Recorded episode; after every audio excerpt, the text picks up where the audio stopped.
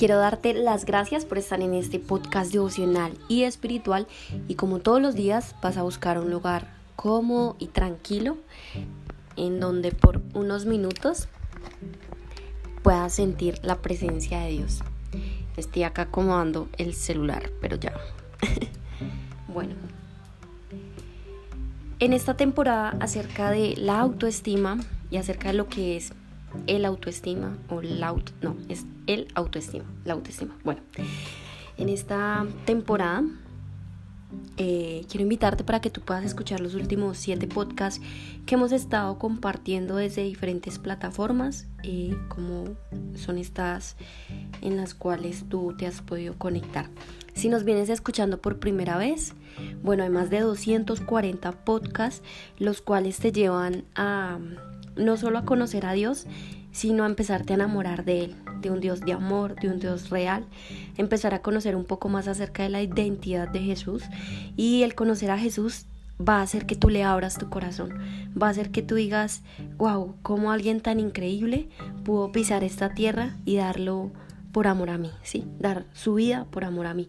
Así que hoy en este espacio, en este podcast devocional y espiritual, quiero compartirte acerca de las siete características que nosotros como seres humanos muchas veces tenemos y que hace que nosotros tengamos un bajo nivel de autoestima. Y quiero que analices las causas que hacen que nosotros tengamos un bajo nivel de autoestima.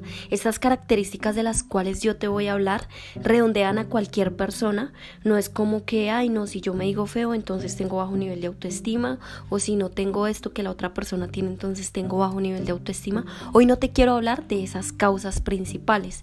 Hoy lo que quiero hacer es mostrarte las características y si quizás en este momento tú te identificas con algunas, que puedas sanarla en base a la inteligencia de Dios, en base a su palabra.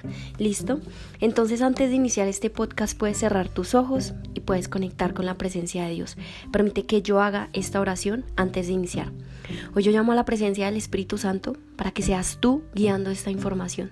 Yo te abro las puertas de este lugar yo te abro el campo espiritual, porque solo a través de ti hay verdadera inteligencia, solo a través de ti hay verdadero entendimiento.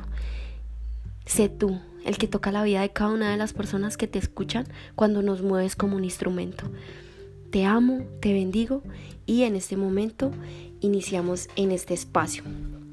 Si todavía tienes tus ojos cerrados, bueno, pues tenlos ahí cerrados mientras escuchas el amor de Dios.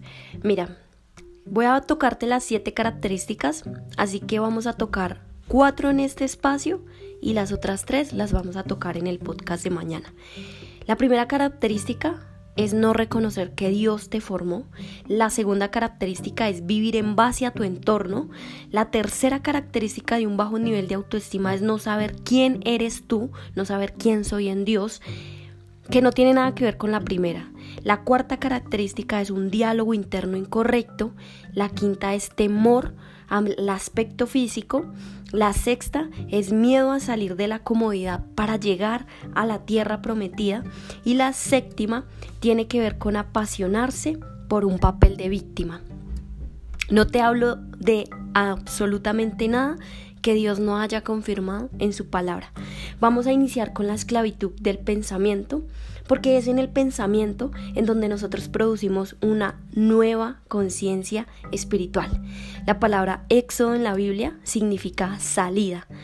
Cuando Dios sacó a Israel de Egipto, que es un artículo fundamental, es la importancia de que esta afirmación significa palabra que eres tú. Israel y cuando yo diga Israel, tú vas a pensar en que Dios te está hablando a ti. Pero cuando yo diga Egipto, tú vas a pensar y a identificar que es una palabra y una connotación que Dios quiere hacernos entender acerca de la salida del pensamiento de esclavitud. Egipto hace referencia a que Dios nos sacó de la salida de un pensamiento de esclavitud. Egipto significa opresión pero la salida de allí es liberación y redención. Hoy vengo a enseñarte cómo Dios libera en nosotros no solo ese pensamiento de esclavitud, sino que además nos hace pensar como Él piensa acerca de nosotros para nosotros poder soltar eso que hace que nosotros pensemos más y más de lo mismo. Así que lo segundo es que lo que hace que nosotros seamos conducidos nuevamente hacia un bajo nivel de autoestima, creo que es hablar de la palabra autoestima, ¿cierto? Si yo te preguntara qué piensas tú acerca de tu estima personal, ¿qué me responderías? Si te pregunto cómo te ves, cómo crees tú que te ve Dios, ¿qué me responderías? Y la palabra autoestima se ha convertido en una palabra cliché. Es una palabra obsoleta y es una palabra vanidosa al momento en el que hablamos de ella. Hay muchas personas que hacen una connotación a que la autoestima es el pleno pensamiento del libertinaje. Es ese pensamiento que te hace ser, hacer, tener lo que tú quieras sin ningún control. Hasta llenarte tanto, tanto de adicciones para luego quitarte ese sistema de recompensa. Déjame entender que no te estoy hablando de una adicción como las herramientas, sexo, alcohol, drogas y demás situaciones. Te estoy hablando de cuando somos adictos a la tristeza, de cuando somos adictos a la depresión, de cuando somos adictos a un pensamiento negativo, de cuando somos adictos a los hábitos destructivos. Y entonces en ese momento, ¿qué hace esto? Te quita el sistema de recompensa. Y a eso hoy en día las personas le llaman autoestima. Así que si te sientes en todo el tiempo y si sientes que lo que te voy a nombrar tiene que ver contigo, yo hoy pido a Dios que convierta el corazón de piedra e incrédulo que por un momento tienes por un corazón de carne, blandito hacia la voluntad de Él blandito hacia su voz, porque escrito está. Así que para esta sanación vamos a tener varias experiencias bíblicas las cuales te quiero compartir. Vamos a tener tres experiencias bíblicas y en base a estas tres experiencias bíblicas vamos a sanar estas características de las cuales inicialmente te compartí al inicio del podcast. La primera experiencia bíblica que vamos a estudiar es la liberación de la esclavitud de Egipto. La segunda es el nacimiento de Moisés y la tercera la vocación de Moisés. La primera característica de un bajo nivel de autoestima tiene que ver con no reconocer cuál es la forma que Dios te dio acá en el plano material. Al iniciar en este primer punto, vamos a reconocer la verdad a través de una mentira que siempre hemos creído. En Éxodo 1 hablamos acerca de la opresión de los israelitas. Y si tienes tus ojos cerrados por unos momentos, además de enseñar y profundizar en la palabra de Dios, quiero que tú cierres tus ojos por unos minutos y pienses en todas aquellas cosas que te han quitado y que te han robado el lugar que Dios te da como su hijo. Esas cosas de tu entorno, esos pensamientos destructivos, esas cosas que a veces tú inconscientemente no te hacen ver en el lugar de grandeza al que tú sabes que Dios te va a llevar. ¿Listo? Entonces, en esta opresión de los israelitas, quiero que vayamos a que 12 fueron las tribus de Israel, entre esas Rubén, Simeón, Leví, Judá, Isaacar, Zabulón, Benjamín, Dad y Neftalí. Hay dos más como fueron Gad y Aser. Las personas nacidas de Jacob en total fueron 60. Y en el capítulo 8 dice que los israelitas se multiplicaron progresivamente, llegando a ser demasiado numerosos en toda la región de Egipto, porque ellos se encontraban en un lugar en donde no era su, su lugar situado, o sea, era, no era su lugar de nacimiento, por así decirlo, sino era como un lugar ajeno. Y dice que surgió muchísimo tiempo que Egipto tenía otro rey en ese momento que no conoció a José. José era uno de los reyes de sus antepasados y entonces en este momento el pueblo se hizo tan numeroso y tan potente que lo que hizo este rey fue esclavizarlos porque él pensaba que si ellos se iban multiplicando cada día más, ellos probablemente iban a formar una guerra y en esa guerra se iban a unir con sus enemigos. Eso fue lo que pensó el rey en ese momento. Así que luchaban y lograban y ellos no lograban salir de ese país. Egipto siempre ha sido la opresión de Israel. Quiero que en este contexto bíblico tú pienses que Egipto es el pensamiento de esclavitud. ¿Y Israel quién es? Eres tú. Y vas a pensar y que nos preguntemos por un momento, ¿qué tiene que ver esto con el inicio y la base de nuestra autoestima? Porque Dios quisiera enseñarnos acerca de la historia antes de. ¿Qué quiere Dios enseñarnos antes de nosotros nacer? Aparentemente, por el lazo generacional, tenemos marcado no solo una historia, sino una costumbre de nuestros antepasados. No es una historia la que te estoy contando, es una historia que marca una cadena generacional. Cuando nacemos en una familia que cree en Dios, pero que hacen reglas banales con ese Dios al que ellos mismos forman en pensamientos, ahí se forma ya una cadena generacional. Muchas enfermedades, muchos pensamientos, muchas costumbres, también la idolatría que hoy tenemos es formada de una cadena generacional. Es decir, te voy a colocar un ejemplo. Pude haberme formado en un hogar donde se rendía culto a un Dios a través de los símbolos, pero mi corazón se encontraba lejos de él. O nací quizás en una familia en donde siempre predominó más el ídolo de la mentira, de la infidelidad, de la lujuria, del engaño, de los homicidios, de la violación o del alcoholismo. Y quizás hoy en día no hace parte de mi presente, pero yo estoy cargando con cadena generacional. Bien, no pudo formarse solo en mis padres, se formaron en nuestras familias pasadas. Hablar del primer contexto de Israel tiene que ver mucho con lo que Dios quiere hoy aplicar en nosotros en base a la autoestima. Repetimos cadenas generacionales no porque estamos ligados a ellas, sino porque no sabemos cómo romper esa cadena a partir de una de las promesas más valiosas que Dios tiene para nosotros y que Dios tiene para tu vida al traerte acá a este espacio, la cual es ser consciente de cómo Dios te formó. En Lucas 1.50 la primera promesa es que Dios tiene misericordia de nuestra generación en generación pero solo tiene misericordia a los que le tememos con el corazón. En Salmos 33:11 dice que el consejo de Jehová permanecerá para siempre, que los pensamientos de nuestro corazón están con él por todas nuestras generaciones. Tomado el libro de la voz de tu alma, es cierto que existe una predisposición genética.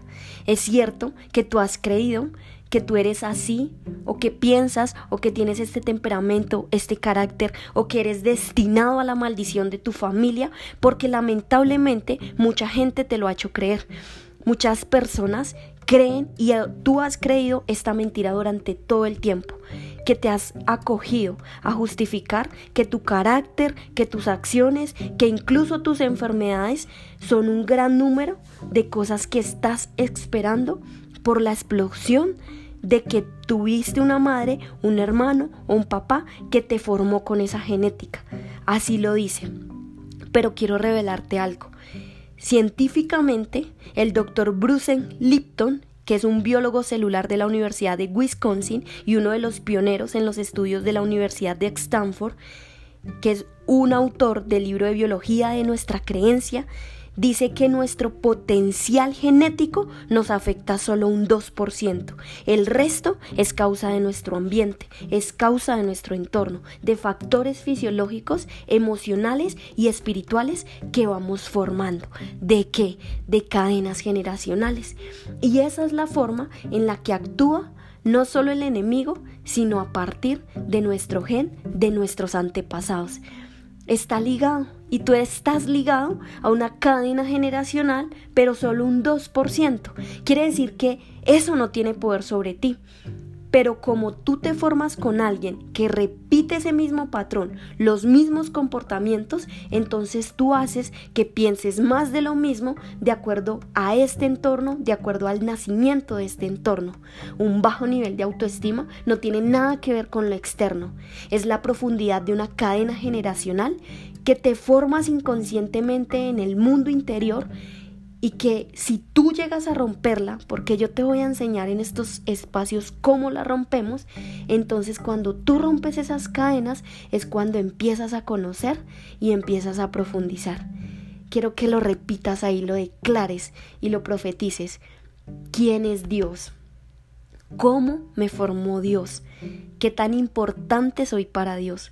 ¿Cuáles son los planes que Dios tiene para mi vida en este plano terrenal? qué es lo que en este momento me une a Dios por la eternidad. Quizás tú crees y has creído tantas de las mentiras que te vengo compartiendo porque nunca has conocido verdaderamente quién es Dios. Porque a partir de cuando tú conoces quién es Dios, entonces tú sabes cómo te forma Dios. Y a partir de cómo Dios te formó, que está escrito en Jeremías 1.6, Dice, aún desde el vientre de tu madre te conocí. Aún desde ahí te consagré. Ni siquiera te había materializado y ya te conocía. Dios te dio un soplo de vida y primero creó en ti, de la mente de Él, tu alma, para darle poder y vida sobre el mundo material. ¿Qué tan importante eres para Dios? Te podría asegurar que mucho. Solo que ahí la base de tu entorno, tus creencias, tus carácter, tu temperamento, los pensamientos, la genética y demás cosas siempre te han envolcado en un mundo irreal, porque ese nunca se ha formado en lo que es Dios. No te vengo a profundizar acerca de si crees o no crees en Dios, porque te podría asegurar que tú crees en Dios.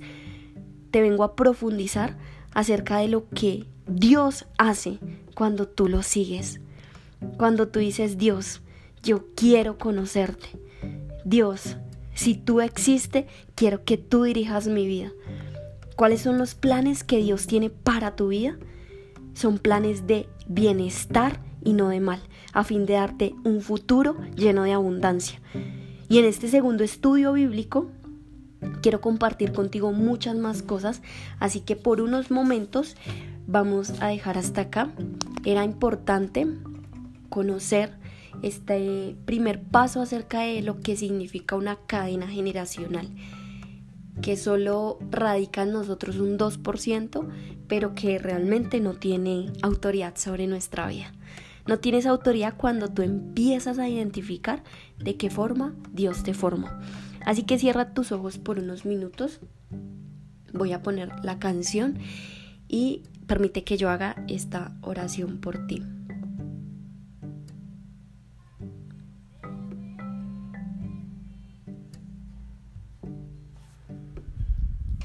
Quiero darte las gracias Dios porque yo sé que tú estás en este lugar, que tú acompañas a la persona que te está escuchando. Dios, tú nos has llamado como un canal de comunicación y aunque muchas veces nosotros hemos querido predicar sobre nuestras fuerzas, aunque muchas veces nosotras y nosotros queremos decir, ay, prediquemos esto, a ver si le gusta o no le gusta a la gente, Dios, tú estas últimas veces nos has dicho que no, que no importa quien crea o no crea, que lo primero que cuenta es cuán obedientes somos al hacer tu voluntad. Y tu voluntad, Dios, tú no la has revelado. Y nos has dicho, necesito que formes a mis personas y a mis almas de esta forma. Y yo te pido, Padre, que la persona que te está escuchando sea completamente sana y libre de cualquier miedo, de cualquier opresión. Yo hoy toco su alma y libero su espíritu de la envidia, de la desidia, de la pobreza, del victimismo, de la pereza, de la procrastinación. Yo hoy, Padre, con el poder que tú me otorgas y la gracia del Espíritu Santo, tomo su alma y la libero de heridas y de cadenas generacionales que no le corresponden. Dios, la persona que está ahí detrás, quiere conocerte tan profundamente como un día nosotros lo hicimos y solo a través de tu presencia tú haces que todas las piezas se completen. Mengua nuestro nombre, Dios, para que tu nombre se enaltezca, para que seas tú, Dios, obrando en esta persona. Y para que la persona que está ahí te recoja y diga, ¿sabes qué, Dios? Yo te necesito. Yo quiero de tu conversión. Yo quiero de tu naturaleza genuina. No un ratico, Dios. No es que salgan de este espacio y se sigan sintiendo iguales. No, Dios. Que salgan de este espacio sintiéndose vivos, edificados, plantados. Porque eso es el reino de los cielos en carne viva. Y solo si tú lo haces y si tú plantas semillas de grandeza en ellos, nosotros veremos grandes milagros. Hoy yo profetizo un gran milagro sobre tu vida. Te abrazo, te amo y yo sé lo que Dios hace contigo. Si hiciste esta oración, quiero que tú sepas que Jesús desea un reencuentro contigo, que no es un Jesús histórico teólogo, que es un Jesús vivo.